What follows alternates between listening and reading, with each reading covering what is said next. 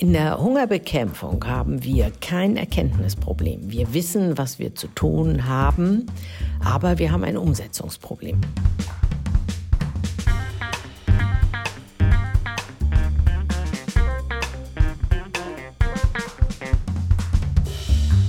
Willkommen zu Folge 60 von Erststimme. Hunger ist eines der größten Probleme auf dieser Welt. Wegen all der anderen Krisen und Kriege gerät der Hunger aber oft in Vergessenheit. Unlösbar ist das Problem dennoch nicht. Was genau dafür passieren muss, darüber spricht mein Kollege Joshua Greiten in dieser Folge mit der Präsidentin der Deutschen Welthungerhilfe, Marlene Thieme.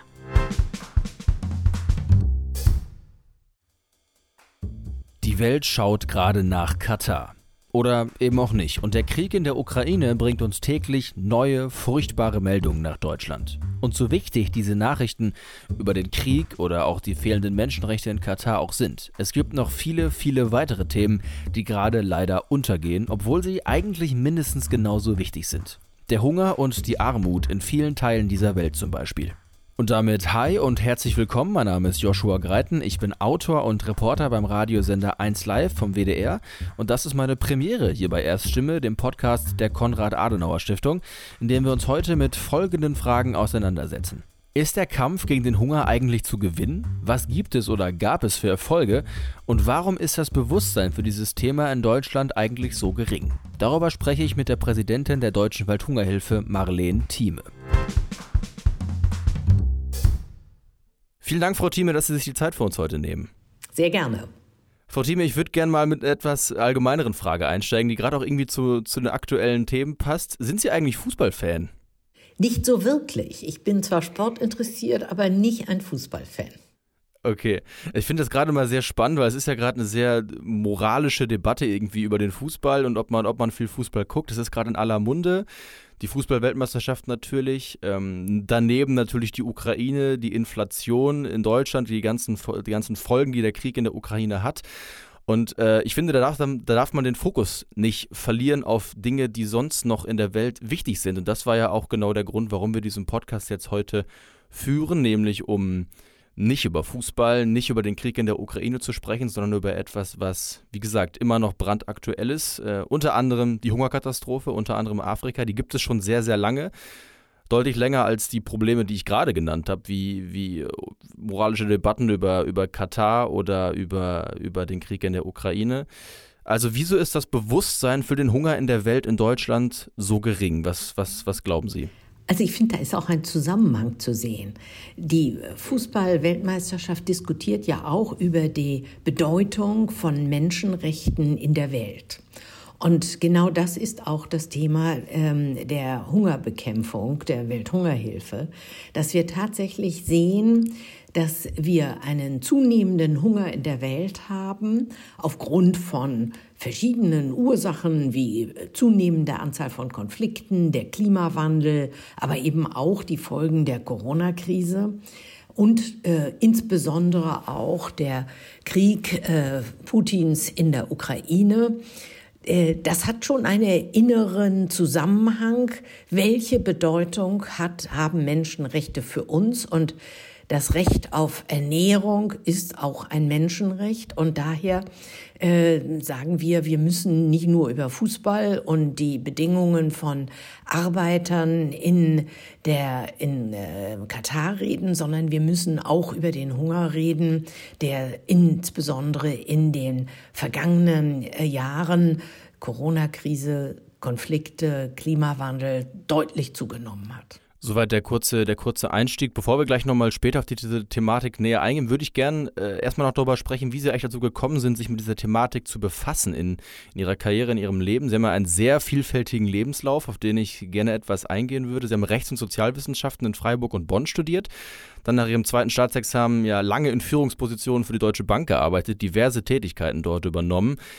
Wenn Sie sich da was rauspicken müssten, was Ihnen am meisten gefallen hat von dieser Zeit, was, was würden Sie da nennen? Also in meiner beruflichen Tätigkeit habe ich zunehmend natürlich auch gemerkt, dass die Fragen des sozialen Miteinanders und auch die gesellschaftliche Verantwortung von Unternehmen mir immer wichtiger wurden. Das hängt natürlich auch damit zusammen, dass ich in der Kirche Verantwortung äh, erst in meiner Gemeinde und dann auf der Bundesebene übernommen habe. Das sind Neigungsfragen, die man vielleicht als junger Mensch noch nicht sich beruflich vorstellen kann, aber die dann zunehmend eine größere Rolle spielen. Und mit der Deutsche Bank Stiftung Alfred Herrhausen Hilfe zur Selbsthilfe durfte ich eine Aufgabe in der Leitung übernehmen, die mir gezeigt hat, wie wichtig mir diese Themen sind. Und so bin ich äh, natürlich auch in meinem kirchlichen Engagement immer mehr zurück zu dem, was mich auch übrigens zur Deutschen Bank gebracht hat, gekommen.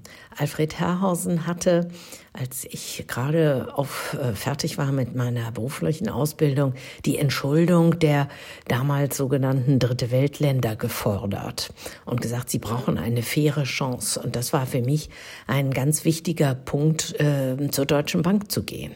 Und äh, dass sie dann auch über die Macht der Banken diskutierten, das fand ich auch wichtig. Denn ähm, ich bin äh, total äh, interessiert, dass Märkte sich entwickeln und dass Wirtschaft Marktmöglichkeiten ähm, hat. Aber es gibt dafür auch eine Verantwortung und das ist mir wichtiger geworden.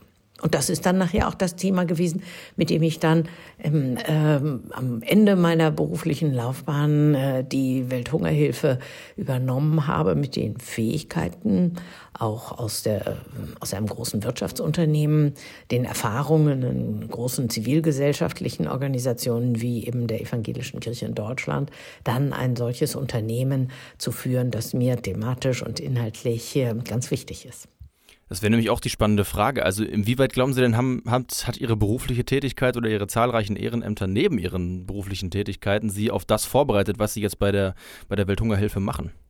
Ja, das ist natürlich genau diese Offenheit für beide Seiten äh, des ähm, gesellschaftlichen Miteinanders, dass man einerseits die Effizienz und Effektivität von Unternehmen und ihrer Steuerung auch kennenlernt und andererseits aber auch die gesellschaftlichen Entwicklungen wahrnimmt und dort einen sehr dialogorientierten ähm, Diskursprozess kennenlernt. Und äh, das äh, finde ich wichtig. Ähm, ähm, auch für eine zivilgesellschaftliche Organisation wie die Welthungerhilfe.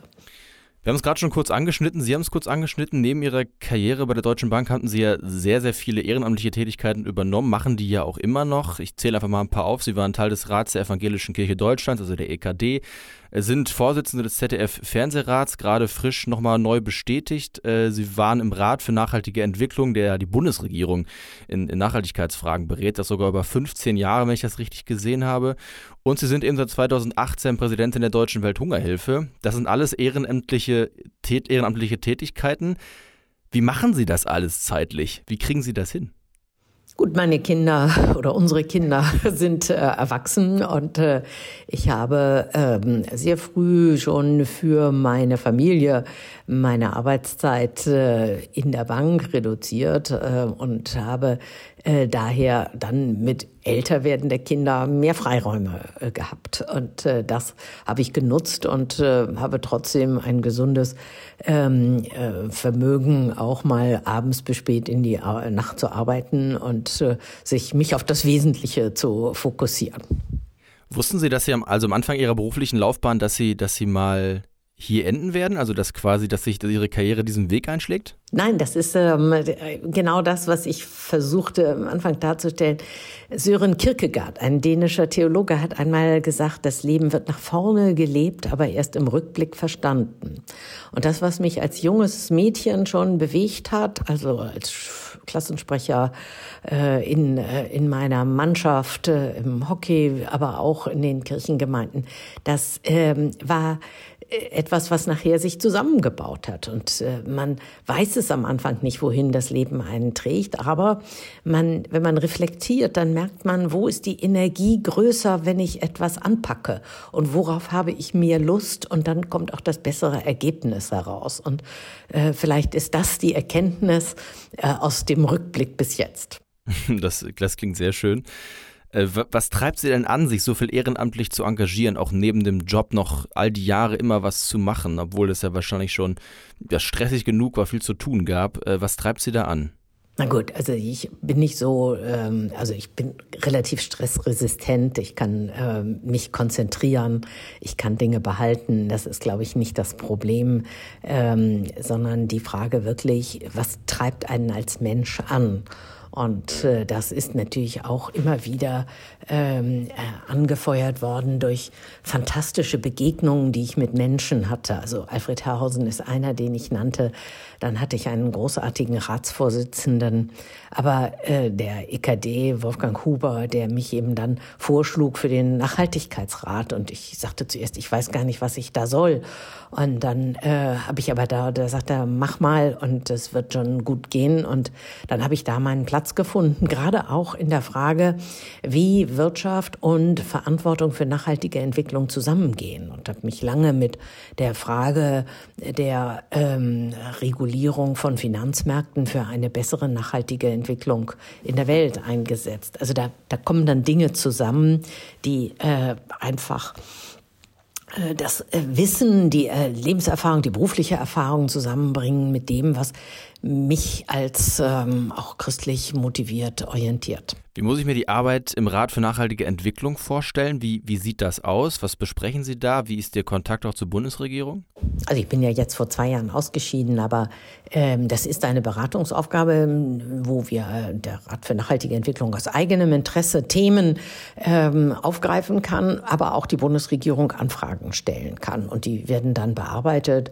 Ähm, die Zusammensetzung ist ja sehr divers aus allen gesellschaftlichen Bereichen von Wirtschaft über ähm, Entwicklungsorganisationen bis hin zu Umweltorganisationen und ähm, Wirtschaft. Äh, und dann versucht man ein praktikables, pragmatisches Vorgehen unter der, ähm, dem Aspekt der Verwirklichung der Nachhaltigkeitsziele der Vereinten Nationen der Bundesregierung zu empfehlen. Und manchmal ist das ganz praktisch, wenn es um die Beschaffung von öffentlichen äh, Verwaltungen geht. Und manchmal ist es eher regulatorisch, äh, dass man sagt, man braucht ein Gesetz, was äh, bestimmte Themen macht oder einen Prozess zu initiieren äh, der Planung, äh, der ganz wichtig ist. Und äh, äh, spielt sich auf sehr verschiedenen Ebenen ab. Wie kamen Sie denn insbesondere darauf jetzt, ich habe es angesprochen, so 2018 sind Sie Präsidentin der Deutschen Welthungerhilfe, auch das ist äh, eine ehrenamtliche Tätigkeit. Wie kamen Sie darauf, insbesondere sich bei diesem Job zu engagieren? Was war da so der Anschlusspunkt? Sie haben ja schon ein paar Sachen genannt, die sich über Ihre gesamte Karriere gezogen haben, wieso Sie sich in dem Bereich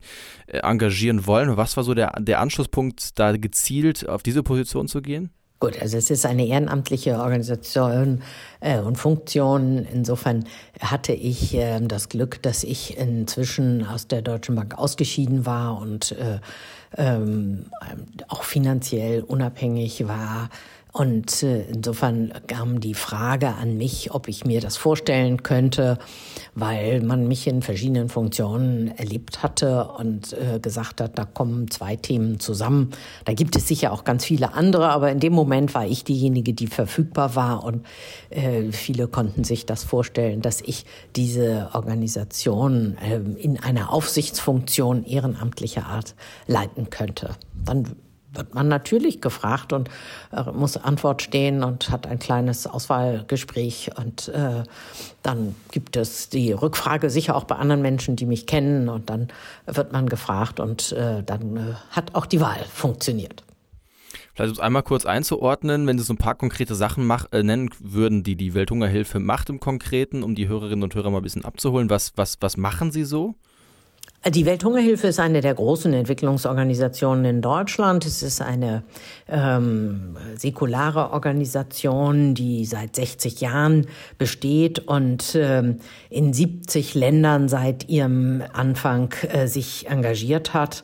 Ähm, und ähm, wir engagieren uns praktisch mit 3000 Mitarbeiterinnen ähm, in äh, rund 30 äh, bis 35 äh, Ländern mit ganz viel Engagement, mit großer Unterstützer von, Unterstützung von Spenderinnen und Spendern und ähm, sind sowohl in dem Bereich der Entwicklungsarbeit wie auch in der im Bereich der humanitären Hilfe, also der Katastrophenhilfe tätig und äh, sind aber auch in der Begleitung der Bundesregierung äh, für die weitere äh, Entwicklung der Entwicklungszusammenarbeit, humanitären Hilfe eine beratende Organisation.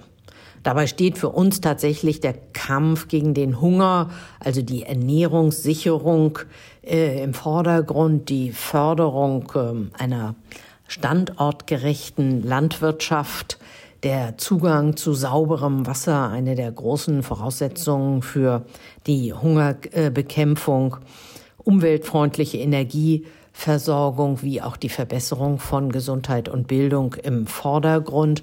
Und ähm, das, daran merken Sie schon, dass sich alles rund um Hunger und Armut dreht äh, in unserem äh, Tun, was äh, in der Tat von den ähm, Spendern und Spenderinnen sehr großzügig nach wie vor unterstützt wird. Und wir bekommen auch von der Bundesregierung sehr viele ähm, Mittel, wie auch von äh, UN-Organisationen und auch der Europäischen Union. Das wäre nämlich auch eine Frage gewesen, die ich spannend fand. Inwieweit gibt es denn die Zusammenarbeit mit, die Zusammenarbeit mit den Vereinten Nationen? Wie gibt es da, gibt, also unabhängig davon, dass Sie sie unterstützen gegenseitig, aber inwieweit arbeiten Sie dort auch zusammen vielleicht als Organisationen?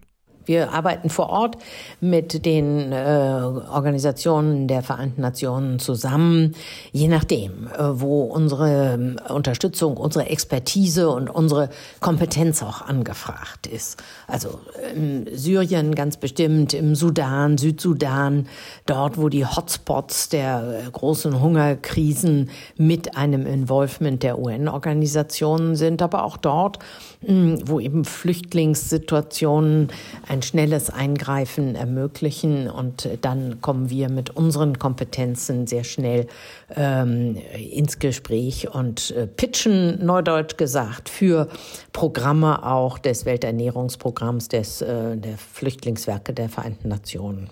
Sie haben jetzt viele eben, eben viele Punkte genannt, warum die Welthungerhilfe wichtig ist für unsere Gesellschaft, für, für, um, um, um ein Thema zu bekämpfen und ein Problem zu bekämpfen, was seit äh, ewigen Jahren schon immer ein Problem ist, der Hunger und die Armut äh, in der Welt. Aber wenn Sie jetzt mal auf sich persönlich eingehen würden, was ist, was ist, warum ist Ihnen persönlich die Arbeit dort so wichtig, die Sie machen?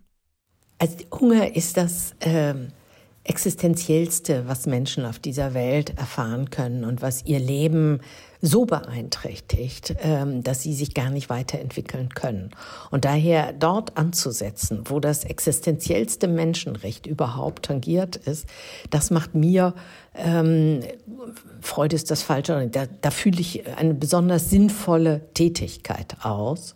Und das ist auch die Voraussetzung für alles Weitere, dass nämlich sich Bildung gibt, dass Frauen ihr Leben gestalten können, dass es keinen Krieg gibt. Denn äh, viele Kriege werden wirklich geführt um Ernährungssicherung und ähm, das äh, ist daher eine Vorbedingung für Frieden und dann auch für eine Entwicklung, die nachhaltig äh, ist. Und ähm, in unseren Tagen müssen wir feststellen, der Welthungerindex, den die Welthungerhilfe jedes Jahr voraus herausgibt, ähm, zeigt an, dass wir das Ziel, keinen Hunger und keine Armut bis 2030, das sind die äh, Nachhaltigkeitsziele der Vereinten Nationen, nicht bis 2030 erreichen werden. Wir haben erneut eine Steigerung der hungernden Zahlen zu verzeichnen, was besonders bitter ist. Wir waren auf einem guten äh, Weg bis vor zwei Jahren oder drei Jahren. Dort sanken die hungernden Zahlen stetig. Also die Weltgemeinschaft war insgesamt in der Lage, den Hunger einzudämmen zunehmend. Und jetzt haben wir mit 828 Millionen Menschen weltweit eine neue Höchstmarke erreicht. Und das ist rund ein Zehntel der Weltbevölkerung. Das äh, muss uns wachrütteln, denn Menschen sind in ihrer Verzweiflung ähm, einfach auch gewillt, vieles zu unternehmen, was nicht nur Unfrieden, sondern auch Migrationen und alles auslöst. Und das macht unsere Welt äh, schlecht und unfriedlich. Und daher ist das für mich ein Ansatzpunkt ganz besonderer Art, darauf äh, einzugehen, dass Menschen ihr Menschenrecht auf Nahrung wahrnehmen konnten. Sie haben gerade davon gesprochen, dass man die Ziele, die gesetzt wurden, vermeint oder voraussichtlich nicht einhalten wird bis 2030. Das erinnert mich so ein bisschen an die Diskussion rund um den Klimawandel. Auch da werden immer wieder Ziele gesetzt, die dann wieder verworfen werden, weil sie nicht einzuhalten sind. Und Klimawandel und, und Welthunger hängen ja auch ganz, ganz oft einfach mit zusammen. Werden Sie da, frustriert Sie das sehr, dass diese Ziele verschoben werden? Nein, Ziele sind dazu da, uns zu orientieren. Und hinterher müssen wir nicht enttäuscht äh, zusammensacken und sagen, das geht nicht, sondern wir müssen eine sorgfältige Analyse darüber machen, warum wir diese Ziele nicht erreicht haben. In der Hungerbekämpfung haben wir kein Erkenntnisproblem. Wir wissen, was wir zu tun haben. Aber wir haben ein Umsetzungsproblem. Es gibt weltweit keinen politischen Willen, den Hunger final zu bekämpfen wenn es, wenn die mediale Aufmerksamkeit äh, besonders groß ist, dann kommt die Weltgemeinschaft und kommt äh, dazu. Das ist in Darfur, Südsudan, jetzt am Horn von Afrika besonders stark, wo also die vierte Dürre in Folge ähm, zu äh, vermelden ist und wo wirklich die Menschen in erschreckenden ähm, äh, Zuständen leben müssen, weil sie ihre Tiere schlachten müssen, weil sie gar nichts mehr zu trinken und zu essen haben, weil sie ihre Felder nicht bestellen können. Dann ähm, ist die Weltgemeinschaft bereit, äh, dafür richtig viel Geld in, ähm, einzusetzen oder vergessene Krisen. Jetzt haben wir lange nichts über Syrien oder auch über den Jemen gehört, wo es besonders schrecklich ist. Aber wenn eine Flut nach Pakistan kommt, auch dies eine Klimawandelfolge, äh, dann ist die Weltgemeinschaft bereit, da einzugreifen. Und auch meine Aufgabe ist es natürlich auch, auf eine grundständige Hungerbekämpfung hinzuweisen und zu sagen, wir brauchen mehr Mittel, um diese, diesen Hunger zu bekämpfen. Und zwar nicht dadurch, dass wir Lebensmittel alleine verteilen. Das ist in einer Katastrophensituation unverzichtbar. Aber auch indem wir Hilfe zur Selbsthilfe geben und die strukturellen Rahmenbedingungen ermöglichen, die es tatsächlich äh, gibt. Hilfe zur Selbsthilfe, das Motto nach wie vor, indem wir tatsächlich äh, Bildung vermitteln, indem wir Strukturen schaffen für soziale Sicherung, indem wir Frauen empowern, berufliche Bildung äh, erstärken und landwirtschaftlich ähm, adaptierte Verfahren entwickeln für Saatgut oder Gemüse oder auch Reis, die mit dem Klimawandel besser zurechtkommen. Sie haben vergessene Konflikte oder vergessene Krisen angesprochen. Das ist ja gerade wieder das Thema, dass einfach, also Syrien war vor einigen Jahren das große Thema bei uns, auch in den deutschen Medien, weil es einfach durch die Flüchtlingswelle uns, uns Deutsche einfach extremer betroffen hat, als es vielleicht jetzt noch der Fall ist. Jetzt gerade ändert sich das. Jetzt gerade sprechen wir über Katar, wir sprechen über die Ukraine. Sollte es da mehr Aufmerksamkeit in der deutschen Öffentlichkeit, in den deutschen Medien, im deutschen Journalismus geben für die Krisen im Jemen, in Syrien, in, in afrikanischen Ländern? Was äh, sollte es da mehr Aufmerksamkeit geben?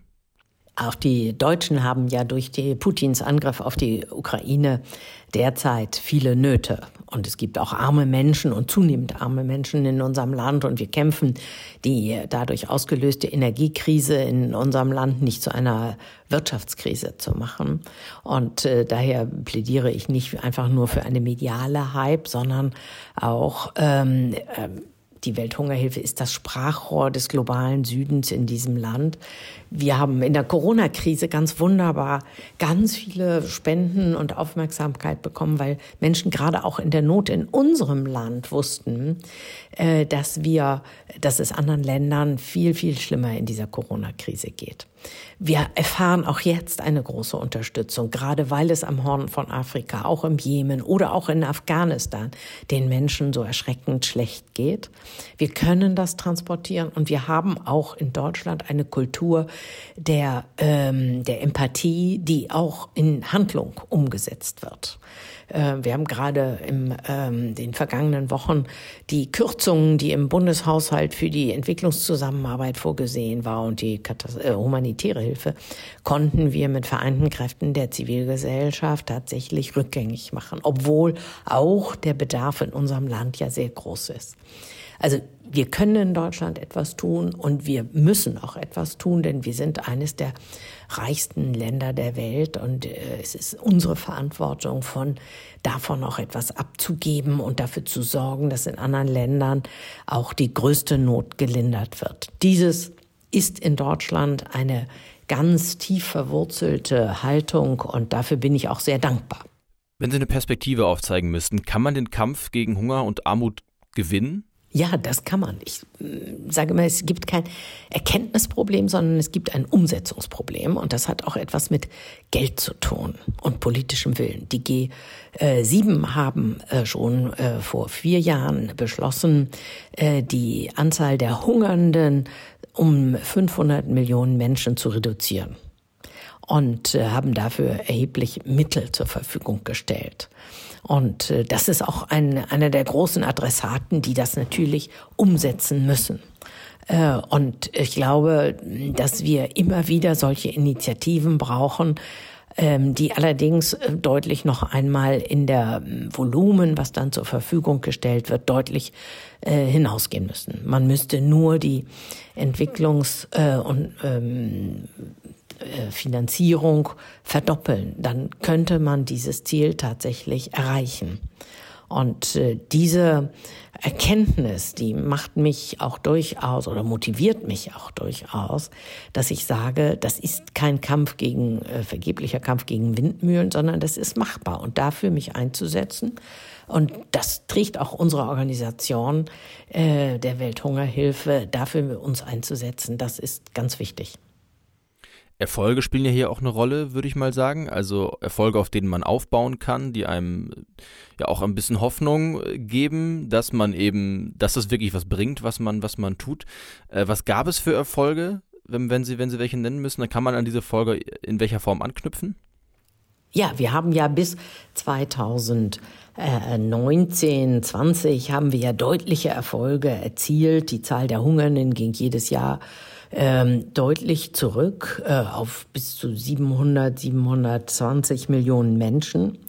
Und äh, wir sehen ja auch in den Ländern, in denen wir ähm, aktiv sind, dass wir tatsächlich äh, in Afrika ja eine deutliche Entwicklung sehen, was die Entwicklung von Bildung, von äh, Selbstständigkeit, von Jobs, von Strukturen sehen. Aber sie werden immer wieder konterkariert ähm, durch eben kriegerische Einflüsse. Ähm, Sie sehen jetzt vielleicht in der Demokratischen Republik Kongo gerade die ähm, Auseinandersetzung oder eben durch klimatisch bedingte, klimawandelbedingte Geschichten wie in Ostafrika mit der Dürre oder eben andere Kriege, Mali, Niger, da wird natürlich auch ganz viel zerstört.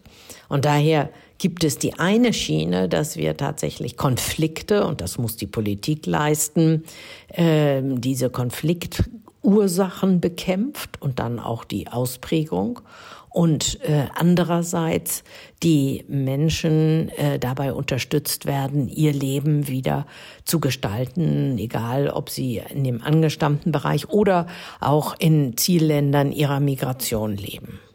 Es gibt ja oft den, ich will nicht sagen Vorwurf, aber zumindest das Argument von Kritikern, die sagen, wir, wenn wir, wenn wir den Hunger bekämpfen, wirkt es immer so wie mit der Gießkanne. Es ist so ein bisschen, wir, wir, wir machen das irgendwie nicht zielgerichtet und sowas. Was würden Sie den Kritikern da, da entgegensetzen? Die Welthungerhilfe arbeitet sehr zielgerichtet, auch in vielen Bereichen, wirklich in Projekten, die in bestimmten Regionen auch einen ganzheitlichen Ansatz äh, fahren. Und daher ähm, würde ich den deutlich zurückweisen. Wir evaluieren sehr genau, was wir tun.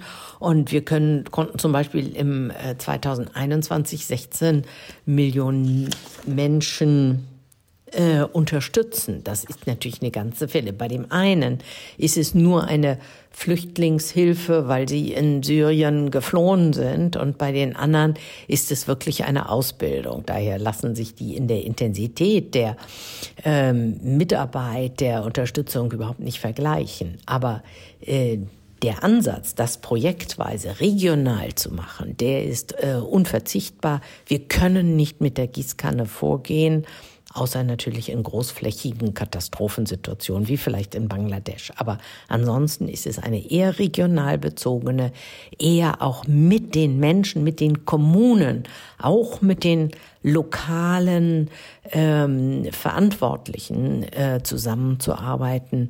Das ist wichtig. Zum Beispiel in Afghanistan waren wir auf einem sehr guten Weg, Gartenbau, Gemüseanbau statt Hanfanbau oder Mohnanbau zu machen. Das ähm, hat viele Jahre sehr gut funktioniert, hat auch Frauen in Arbeit gebracht und damit in Verantwortung und ihnen auch eine andere Position zugewiesen. Durch die äh, Machtübernahme der Taliban ist das zurückgefallen in ein Projekt, was eher wirklich Lebensmittelverteilung bedeutet. Also große Anpassung, darauf achten auch die großen Geldgeber, darauf achten aber auch die Entwicklungsorganisationen, die tätig sind, weil sie das eben situationsangepasst und regional kultursensibel auch angepasst machen. Sie beschäftigen sich ja im Rahmen Ihrer Tätigkeit bei der Welthungerhilfe sehr viel mit Krisen und sehr viel mit schwierigen Situationen und schwierigen Schicksalen von Menschen. Da würde mich interessieren, wie, wie schaffen Sie es da, den Ausgleich zu schaffen, also das nicht mit nach Hause zu nehmen? Ist das, ist das für Sie manchmal schwierig? Also unsere lokalen Mitarbeiter und Mitarbeiterinnen, für die ist das sicher jeden Tag ein großes Problem. Denn sie haben einen Job und die anderen haben keinen Job. Und äh, sie aber, sie werden eben äh, engagiert. Für mich ist es persönlich und auch für meine Kollegen und Kolleginnen in, den, in der deutschen Organisation ist das natürlich ein permanentes Ringen. Äh, andererseits äh, bekommen wir auch so viel äh, Dankbarkeit und Zuspruch und Bestätigung aus dem, was wir tun, so dass wir sagen können, ja, das lohnt sich. Und dieses versuchen wir ja auch in die Welt hinein zu transportieren, auch gegenüber unseren Spendern und Spenderinnen, zu sagen, äh, jeder Euro ist gut angelegtes Geld, weil er dort viel mehr wirkt, als wir uns vorstellen können. Selbst wenn wir jetzt mit Inflation mehr Geld für Getreide bezahlen müssen oder durch die Nahrungsmittelpreise, die gestiegen sind oder selbst wenn wir Corona-Maßnahmen mitfinanzieren mussten, aber die Kinder können in die Schule gehen und die Jugendlichen können in ähm, ihre landwirtschaftlichen Betriebe gehen und lernen dort etwas. Und das macht uns schon äh, deutlich zuversichtlicher. Das schließt so ein bisschen jetzt an meine Abschlussfrage an, die wahrscheinlich auch so ein bisschen in die vorweihnachtliche Stimmung jetzt passt. Bei allem, was gerade irgendwie negativ passiert, auch bei dem Negativen, der, der in ihrer Tätigkeit immer wieder aufkommt, die ganzen Konflikte, Sie haben gerade schon gesagt, sich auf das Positive zu, zu fokussieren, auf das, was Sie damit erreichen, den Leuten, denen Sie helfen. Was macht Ihnen gerade Hoffnung, Frau Thiebe? Also solche Themen wie der Bundeshaushalt, der jetzt noch einmal verändert wurde, dass es tatsächlich die Erkenntnis gibt, die große Unterstützungsbereitschaft der deutschen Bevölkerung mit Spenden äh, für die Welthungerhilfe und auch für andere, die macht mich schon sehr äh, hoffnungsfroh, dass wir nicht alleine der Meinung sind, dass der Kampf gegen den Hunger gewonnen werden kann. Und dann natürlich das Ziel, denn machen wir uns doch nichts vor. Die Menschen wollen doch nicht fliehen. Sie wollen doch auch zum Beispiel in Afrika bleiben. Wer geht schon gerne aus seinem Land weg? Er ist doch da äh, zu Hause. Und wenn man dann merkt, dass es tatsächlich gelingen kann, an vielen Stellen den Menschen ein würdiges Leben wieder zu ermöglichen oder ausreichend zu essen zu haben oder eine einen Bildungserfolg zu erreichen, äh, dann macht einen das äh, auch als Präsidentin der Welthungerhilfe total zuversichtlich und das lässt mich auch äh, beruhigt in die Weihnachtszeit gehen und natürlich darauf hoffend, dass Menschen die Welthungerhilfe auch weiterhin so unterstützen wie bisher.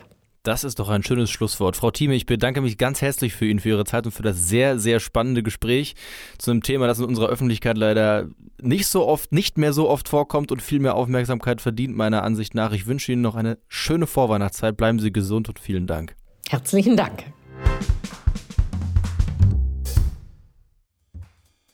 Das war Folge 60 von Erststimme.